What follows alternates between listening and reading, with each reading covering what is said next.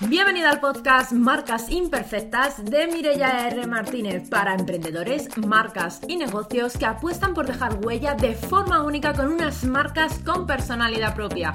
Aquí encontrarás tips, estrategias, inspiración, entrevistas y mucho más sobre marca personal, marketing y ventas para impulsar tu negocio. ¿Empezamos? Bienvenido o bienvenida a esta nueva entrevista de la sección Entrevistas Inspiradoras de mi podcast Marcas Imperfectas. Hoy tenemos por aquí a Sandra, a la que quiero dar la bienvenida y darle las gracias por aceptar esta invitación. Así que Sandra, lo primero que quiero es, aparte de darte la bienvenida y las gracias, es que aproveches y te presentes y nos digas quién eres, qué haces y a quién ayudas. Hola Mireia, muchas gracias a ti por invitarme aquí todo un placer y bueno, yo soy Sandra de Sandra M. del Amo y soy especialista en Facebook y en Instagram Ads y ayudo a empresas y emprendedores a conseguir más visibilidad, más leads y más clientes.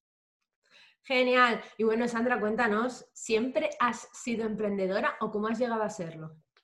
Ya sabes tú que no. ya sabes tú que no, porque esto da vueltas. Y me alegra mucho que nos reencontremos aquí, ¿eh? en realidad, tanto tiempo después. No, yo empecé en, como coach. Sí. Como coach. Así te conocí yo. Así me conociste tú, como coach que después de dar tumbos en el mundo del coaching, de decir coaching para todo el mundo, pues me focalicé más en coaching para emprendedoras. Y pues eh, de ahí pasé como un poco a hacer más la parte de diseño web y marketing general, digital, así bastante en general. Y de ahí pasé a especializarme en, en Facebook y en Instagram Ads porque era de lo que todo lo que yo había hecho lo que mejor se me daba y mejores resultados me traía. al final hay que dedicarse a hacer lo que a uno más le guste, con lo que más disfruta. Yo no sé si lo sabes, yo cuando empecé mi emprendimiento, yo empecé con redes sociales y, estrategias de marketing de contenido, social media, etcétera. ¿eh? Así. Sí, ah, yo te conocí como diseño web. Ya, es que con esa parte de redes sociales duré tres meses, creo. Ah, no me dio tiempo. No te dio tiempo porque enseguida me di cuenta que no era lo que estaba buscando. Así que yo también, al final, cuando tú tienes una serie de conocimientos, piensas que a lo mejor vas a disfrutar más con una actividad y luego te das cuenta que puedes pivotar y hacer otras cosas con las que disfrutas más de tu trabajo. Exacto, o que encajan más con tu plan de vida también, ideal. Porque a mí con coaching, mm, yo al final vendía mi, mi, tiempo por horas, ¿no? Por sesiones, en ese momento lo vendía así y era algo que que no, no, que mi plan de vida ideal no terminaba de entrar. yo, prefiero sí, yo prefiero gestionar más mi tiempo y a trabajar cuando yo mm, me coja la inspiración de trabajar, ¿no? Que hay momentos del día en que me da más y momentos del día en que me da menos. Eso es normal, nos pasa a todas. Cuéntanos, ¿cuál fue tu, tu gran porqué? ¿Por qué decidiste emprender? Yo decidí emprender porque yo quería poder cuidar de mis hijos y, poder estar con ellos en el momento en que ellos me necesitaran, ¿no? O sea, sobre todo no perderme la infancia. Y bueno, yo eso lo hice ya con, yo soy muy previsora. Entonces, entonces ya, antes de ponerme al día dije, no, no, yo no quiero eh, ponerme ¿no? a trabajar ocho horas fuera de casa, ir con los niños loca, eh, que te llamen a niños está enfermo y no poder ir o tener problemas por aquí o no verlo crecer, ¿no? Yo con mis, mis padres trabajaban mucho y yo no, no, no, estuve nada con ellos. Entonces yo no quería ni vivir lo que vivieron mis padres, ni que mi hijo viviera lo que, lo que viví yo, ¿no? Poder disfrutar de, de ellos. Ese es mi para qué. Pues me parece muy bien, porque además muchas veces, yo lo digo, no es en todos los casos, no voy a generalizar obviamente, pero muchas veces las madres se comprometen con sus, con, con sus trabajos por cuenta ajena y realmente esos trabajos por cuenta ajena no están igual de comprometidos con ellas ni las valoran el esfuerzo que hacen de estar ahí dando, por así decir, el callo para que luego en, un momento determinado, pues a lo mejor, oye, o te limiten el ascenso o prescindan de ti directamente cuando tú has estado sacrificando a lo mejor, como tú dices, el disfrutar de tus hijos, el poder llevarles al cole, el tener que ir corriendo de un lado para otro, el tenerle un tiempo muy limitado y perderte cómo crecen en su día a día. Así que me parece un para qué muy potente. Sí, sí, no lo es, lo es. es motivador al menos. Total. Sandra, cuéntanos, ¿Por qué alguien necesitaría la ayuda de un profesional como tú? ¿En qué situación se encuentra alguien que necesita tu ayuda? Pues en realidad eh, estamos hablando de publicidad y yo creo que la publicidad es algo necesario, te encuentres en el punto en que te encuentres de tu negocio. Lo vas a enfocar de una manera, lo puedes enfocar de una manera o de otra. Pero al final es, eh, siempre necesitas un flujo de, de clientes, ¿no? de potenciales clientes y comunicar. No solo usar la publicidad para vender, ¿no? Todos conocemos a Coca-Cola y Coca-Cola hace publicidad. O sea, lo hacen porque comunican en todo momento y están ahí encargándose de que nadie se olvide de ellos. Por lo que yo creo que en todos los puntos. Ese yo creo que es un gran error y que, por ejemplo, ahora mismo hay mucha gente que dice, no, no, yo es que ahora no estoy invirtiendo nada en publicidad, he abandonado las redes, he hecho, y es como, ¿por qué en este momento decides hacer eso? Cuando realmente debería ser todo lo contrario. A lo mejor no tendrías que hacer, como tú dices, una publicidad de venta, pero una publicidad de posicionamiento, de branding, de marca, que la gente siga sabiendo que estás ahí, que siga sabiendo de ti, que tú les sigas ayudando que obviamente yo mm. entiendo porque muchas veces a la gente le entra ese conflicto de sí, bueno, pero yo no voy a dar todo gratis en Internet. Pero es que la gente, aun con lo gratis, que ya en YouTube hay tantísimas cosas, la gente no tiene resultados con eso. Entonces no tenemos que tener miedo a compartir tips, información, etc. No, no, para nada. O sea, yo creo que al contrario, ¿eh? cuanto más compartas, mejor y que hay muchas personas, o sea, no sé, ¿no? Si ponemos de, por ejemplo, nos fijamos en Vilma Núñez, te podrías montar casi que el negocio si te estudiaras de pe pero eso le quita valor y nadie va a contratar a Vilma porque ella comparta. Al contrario, la, la posiciona, dices, hostia, es que esta tía sabe un montón. Absolutamente. ¿Tú cuál crees que es el mayor error que cometemos con nuestros negocios relacionados con la publicidad? Eh, hacer publicidad solo en lanzamientos. Mm. Yo creo que ya no estamos en 2018, que estoy hablando de años digitales, es como referirse a los 90 casi casi, que antes sí, que hacías una captación de leads y no una captación de leads eh, para un webinar, para lo que sea, una secuencia de emails y ahí les, les podías vender. Eh, ahora yo la cosa veo que no está funcionando así, que ahora como funciona es eh, capta leads, o sea, tráete gente a tu comunidad de manera constante y trabaja esa comunidad, bien sea a través del mail, de las redes sociales, de, los canales que tú uses. hay variedad de canales y cada uno que use el que crea. Pero trabaja esas personas, crea comunidad porque esa comunidad es la que te va a comprar. Y eso no es un trabajo de ya.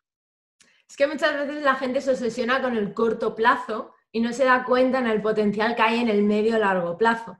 Y la publicidad no solo es para vender ahora, como tú dices, es para generar esas bases de datos de potenciales clientes que además si las trabajas de manera adecuada no solo van a ser una base de datos, sino que puede ser una comunidad, una comunidad que te quiera, que te adore, que te valore, que le encante tu manera de comunicar, tu filosofía de vida, tus conocimientos y que en el momento que sí, que harás una venta, que harás un lanzamiento, serán los primeros en comprarte casi sin necesidad de ofrecérselo. Exactamente, es que eh, aquí está la clave y así es como yo lo estoy trabajando para mí misma y como yo intento ayudar a mis clientes a decir, oye, no, no, te centres en el corto plazo. Muchas personas eh, no están preparadas ahora para comprarte o todavía no tienen la suficiente confianza.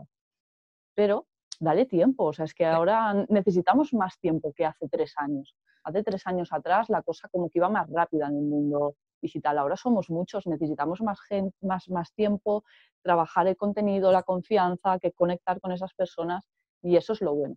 Pero no solo creo que sea porque somos muchos, sino porque yo creo que también eh, se ha fusilado la confianza de alguna, de mucha gente o de algunas personas. ¿Qué quiero decir con esto? Esas promesas Mm, tan potentes que realmente rozan lo increíble y que es vender humo, la gente las ha comprado, las ha consumido, no ha experimentado el resultado y luego son reacias a volver a comprar esas promesas. ¿Qué es lo que pasa? Que ahora la gente necesita mucha más confianza para volver a comprar en relación a como lo hacía antes. Porque yo lo veo, ¿eh? Lo veo en mi entorno, lo veo en clientas, lo veo en gente que dice, no, pero es que me pasó esto al comprar esto, aquello, tal y te das cuenta que ahora por culpa de esas promesas tan suculentas que luego no se cumplieron, la gente hoy en día tiene reticencias a, vender. Yo por eso también le digo a la gente, digo, deja de prometer tan a lo grande y promete con naturalidad y sencillez y cosas tangibles, reales y déjate de decirle a la gente que lo vas a bajar la luna porque no va a ser así.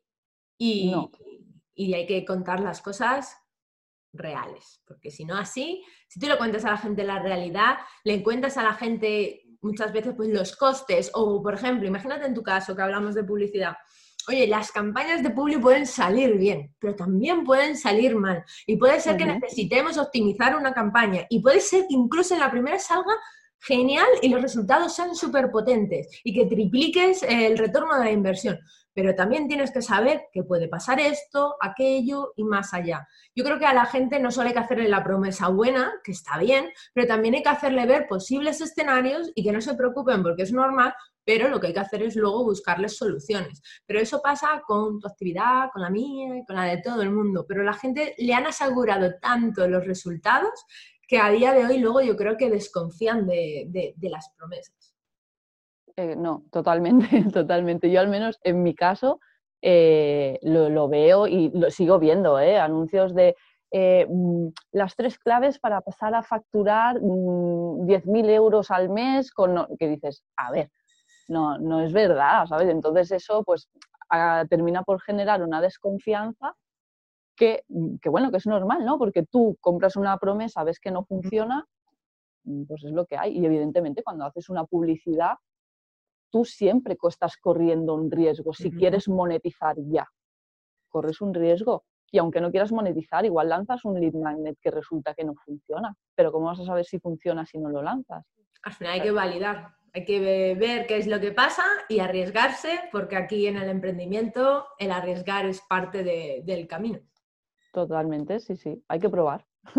Si, tuvieras que darnos tres consejos, tres tips para implementar en nuestros negocios relacionados con la publicidad, ¿cuáles serían? Lo primero sería eh, atrae a gente constantemente para trabajar tu comunidad, tu base de datos y alimentala. Eh, el segundo sería haz remarketing, porque el remarketing, saber trabajar los públicos y saber cuándo puedes hacer una oferta de venta y a quién se la tienes que hacer, eh, funciona súper bien. Las campañas de remarketing son las buenas para vender, pero ojo que para hacer un buen remarketing tienes que tener una base previa. Sí. Si no, no funciona. Un inciso, por si alguien que nos está escuchando no sabe qué es el remarketing, ¿puedes explicarnos brevemente en qué consiste? Mira, te lo voy a poner con un ejemplo que creo que es más claro. Cuando tú entras en Amazon y buscas ese jersey y luego el jersey te persigue por internet, eso es, eso remarketing. Es eh, coger a las personas que ya han visitado tu web, que han visitado alguno de tus servicios en concreto o te siguen en Instagram, en resumen, personas que te conocen y mandarles un anuncio solo a esas personas. ¿vale? Si alguien ha visitado eh, tu curso de, marca, ¿no? Cuando tú haces lanzamientos o, estás trabajando en, tus servicios de marca, esas personas que han visitado estas páginas web tuyas, les mandas un anuncio concreto a ellas, estas personas que han visitado estas páginas es porque les interesa. Y les puedes hacer un anuncio más directo que no alguien que no te conoce de nada. Y sobre todo el remarketing también lo, podemos unir con la teoría de que hay, que es que necesitamos varios impactos positivos para conseguir una compra y que es muy difícil que una persona la primera vez que te ve directamente te compre. Entonces, este remarketing también nos ayuda, pues como tú dices, a mandarles esa oferta o incluso a lo mejor reforzarle el hecho de trabajarte la confianza, a lo mejor con video nuggets, con vídeos educativos que le añadan ese extra que necesitan o incluso mostrarles testimonios de gente que ha consumido nuestro producto o servicio para, ir ese, ese, paso más allá. Bueno, ¿y cuál sería el tip número tres? El tip número tres que yo daría hoy en día es eh, trabaja la publicidad en stories. Mm. Las historias de Instagram están funcionando muy bien y si sabes trabajar una buena publicidad por ahí, eh, los resultados, a, mí me, gusta mucho trabajar con ellos y, da buenos resultados. Yo tengo que apuntar que las stories, yo estoy últimamente haciendo muchos experimentos con mi cuenta de Instagram y me dedico a, a, fusilar las stories, ¿no? Que hay días que yo digo, vamos a ver, en base al tipo de este de contenido que he seleccionado para hoy, vamos a ver cuántas personas llegan a la última publicación. Y es sorprendente lo bien que funcionan las stories y que cuando les estás incluso prediciendo qué es lo siguiente que van a encontrar, aún así siguen llegando a la siguiente historia y se quedan hasta el final, aunque el churro de historia sea tan largo que ya no hayan rayitas, sino que se convierten casi en puntitos. Y, y funcionan muy bien, es que somos muy cotillas y nos gusta esa información fresca, esa información que realmente es como del día a día. Yo, por ejemplo, he de confesar que tengo la manía que mientras cocino, cuando estoy en la cocina, me casco el móvil ahí apoyado en la pared y pongo los stories y lo voy dejando pasar y voy echando un ojo y voy cotilleando así un poquito a la gente y, es como que estoy al día, ¿no? Y lo voy haciendo así. Lo único malo de hacer eso es que a veces ves, por ejemplo, un anuncio Uy, por Dios, que se me atraganta el perro. Están pasando, eh, están pasando los anuncios y a veces veo un anuncio y quiero volver atrás y me cuesta. O a lo mejor de repente se me pasa una publicación y digo, ostras, que tengo las manos pringadas. Entonces, bueno, a veces me pasa eso. Pero a mí me encanta consumir stories. Me, me gusta ese contenido fresco, más espontáneo, no tan elaborado como muchas veces son las publicaciones del feed. Es que esa es la clave. Esa es la clave. Primero, el contenido fresquito. Luego, en España somos grandes consumidores de historia. De historias consumimos más que la media, un 150% más que la media del resto de países. Y luego que te dan ese punto de naturalidad, ¿no? De hemos salido ya del contenido tan preparado, de subo un vídeo en YouTube, pues ¿no? Lo, mm, tienes que hacer como, como más, más preparado. Yo creo que esa es la clave, más preparado. Pero te estás en las historias y grabarlas de manera natural y ya te, lo he comentado antes, que yo en mi caso con el niño, el niño sale por, por historias, se escucha, hay veces en que después estoy contando algo y lo enfoco a él, de decir, lo tengo en la pierna tirándome. Es, es como la naturalidad, es lo que hay. Y si tú haces una secuencia de, de, historias que ves que ha gustado, ¿no? Porque dices, hostia, es que he hecho como 10 seguidas y la gente llega a la última, eso es que han gustado, o por reacciones o por lo que sea coge esas historias y promocionalas para darte a conocer. Eso funciona muy bien. Yo también lo que... Ay, ¿qué has dicho? Que se me ha ido el santo al cielo que iba a comentar. Lo de las historias. Ah, lo de las reacciones. Yo, por ejemplo, que también hago muchos experimentos con las stories, yo me encanta poner etiquetas, ¿no? Para que la gente lo típico de bote o que interaccione o que ponga hasta donde le ha gustado, o si llora o si lo que sea. Y te das cuenta que hay veces que digo, pues hoy no voy a poner ni una etiqueta. Y claro, tienes a la gente acostumbrada a interaccionar, le quitas las etiquetas y entonces ya solo le queda o darle a la reacción o escribir. Y te das cuenta que les quitas eso y aún así ya han entrado en esa dinámica de interaccionar contigo y entonces, vale, me quitas los botones, no te preocupes que aunque me quites los stickers de, interacción, yo sigo interaccionando igualmente. Entonces te das cuenta que funciona el hecho de tener esa comunicación en stories. Sí, además que es una comunicación muy directa, ¿no? Porque puedes hablar con, la, mm, con tus seguidores o cuando tú mm. vas a otra cuenta, ¿no? Y, ah, qué bueno, pues mm, la interacción esta que se crea con las historias es buenísima, incluso con, con publicidad, ¿eh? Yo, yo hago esto, alguna que funciona, cojo la promociones y la gente escribe privados. Oye, pues mira, qué bueno, he entrado en tu perfil y tal, no sé qué. Y de ahí, pues una persona más que te ha conocido en, tanto, en tu comunidad y si le gustas, pues bueno, puede llegar a convertirse en cliente. Absolutamente.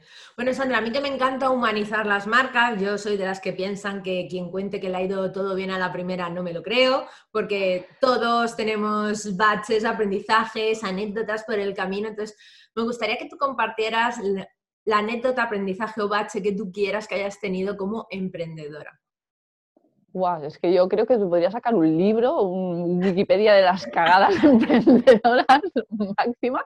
Pero mira, yo si, tuviera que decir una y la cagada más grande que hasta que no le pones la solución no ves hasta qué punto era una cagada, eh, fue no, no invertir en mentorías, no contratar a alguien que ya ha recorrido tu camino y que te dice por aquí, por aquí, por aquí y te ataja el, tú tienes, al final tú tienes que vivir la experiencia, las hostias te las pegas, ¿no? Pero de pegarte 500 te puede ahorrar y te pegas 50. Yo creo que eso, el no invertir en mi negocio, ya en mentorías y en recursos, ¿no? Un poco y sobre todo cuando invertimos en digital, mm, no, sé qué pájara, yo al menos, ¿eh? cuando empecé, no sé qué pájara tenemos que pensamos que como, como es online y es en internet, todo es gratis y no hay que invertir y eso es mentira. Eso es mentira y además es que es un error y lo cometemos todos, pero como tú dices, necesitas darte cuenta, darte la hostia para tú decir, necesito ayuda. Porque uno, Yo lo, yo lo tengo más que comprobado. Asignatura pendiente, la mentalidad. No trabajamos la mentalidad. Deberíamos hacer un cursillo de mentalidad, igual que cuando te casas haces un cursillo prematrimonial, deberías hacer un cursillo de mentalidad cuando te digan que te vas a hacer autónomo y vas a montar un negocio. Punto uno. Y punto dos, los mentores, pedir ayuda sea, es fundamental. Yo igual, yo en mis primeros meses de negocio, yo igual pensaba, ah, esto yo me lo guiso, yo me lo como, yo me lo hago yo todo sola. Ah, un curso online, mira, con un curso online ya lo hago. Con un cursito yo me apaño perfectamente, que yo soy muy espabilada. Hasta que te das cuenta que los resultados no son los que tú quieres. Y claro, luego te acabas dando cuenta, yo que luego me volví una localista de los mentores, que es que invertir en ellos como tú dices, te ahorra baches. Eso no quiere decir que con un mentor no te vayas a meter hostias por el camino, significa que te vas a meter menos, que te vas a equivocar menos, vamos a hablar un poquito mejor, te vas a equivocar menos y, te van a ayudar a, bueno, a volver a coger impulso cuando te venga el bajón de haber metido la pata y que no te salieran las cosas como tú quieres, que te pueden aportar una visión externa, profesional, desde su experiencia, que te ayuda a ver mucho más allá y que tu idea, si era buena, la puedes hacer brillante gracias a un mentor. Y yo creo que, que, la figura del mentor debería ser una, una pieza clave en todos los negocios. Yo creo que la gente si lo prueba, le pasará como a mí, que al final te vuelves adicto. Y... A mí me ha pasado, ¿eh? También, Mireia. Yo empecé, la primera vez que dije, además con un mogollón de dudas, ¿qué hago? ¿Arriesgo en esta mentora? Sí, no, sí, no y de, bueno, he ido de un, ¿no? Vas como evolucionando y cogiendo a la mentora que necesitas para trabajar lo que necesitas en ese momento, no en todos los momentos necesitas lo mismo. Y, yo creo que desde, desde ya, bueno, desde hace ya un par de años que empecé así, eh, voy a intentar siempre tener un mentor, una mentora al lado porque merece mucho la pena. Absolutamente, te apoyo totalmente en esa reflexión. Bueno, Sandra, muchísimas gracias por aceptar la invitación, muchísimas gracias por este ratito aquí conmigo. Y ahora cuando te despidas, quiero que aproveches y le digas a la gente dónde te puede encontrar, cuáles son tus redes sociales, cuál es tu página web para que te puedan localizar fácilmente si quieren saber más de ti. Muchas gracias a ti por invitarme, Mirella. Y bueno, mis redes sociales son Sandra M. Del Amo y mi página web es sandramdelamo.com. Mm, estoy en, en, Instagram, es la red social que yo muevo, no me da la vida para mover más. Y en mi página web, ahí también me podéis encontrar. Genial, Sandra. Pues lo dicho, muchísimas gracias por este ratito. Y a ti que nos estás escuchando, espero que esta entrevista te haya gustado, te haya resultado súper inspiradora y hayas tomado un montón de tips y notas para implementar en tu negocio. Nos vemos en la próxima. Chao, chao. Chao. Y hasta aquí el episodio de hoy. Espero que te haya gustado, que implementes todo lo que has aprendido y que te sirva para impulsar tu marca. No te olvides de suscribirte para no perderte el próximo episodio y recibir más contenido sobre marca personal, marketing y ventas para impulsar tu negocio. Gracias por acompañarme. Si te ha gustado el capítulo, dale a me gusta, comparte y comenta. Si compartes tu aprendizaje favorito de hoy en Instagram mencionándome, mi usuario es Mirella R. Martínez, lo compartiré en mi perfil. Así podré llegar y ayudar a más profesionales como tú. Te espero en el próximo episodio y hasta entonces nos vemos en las redes. Chao, chao.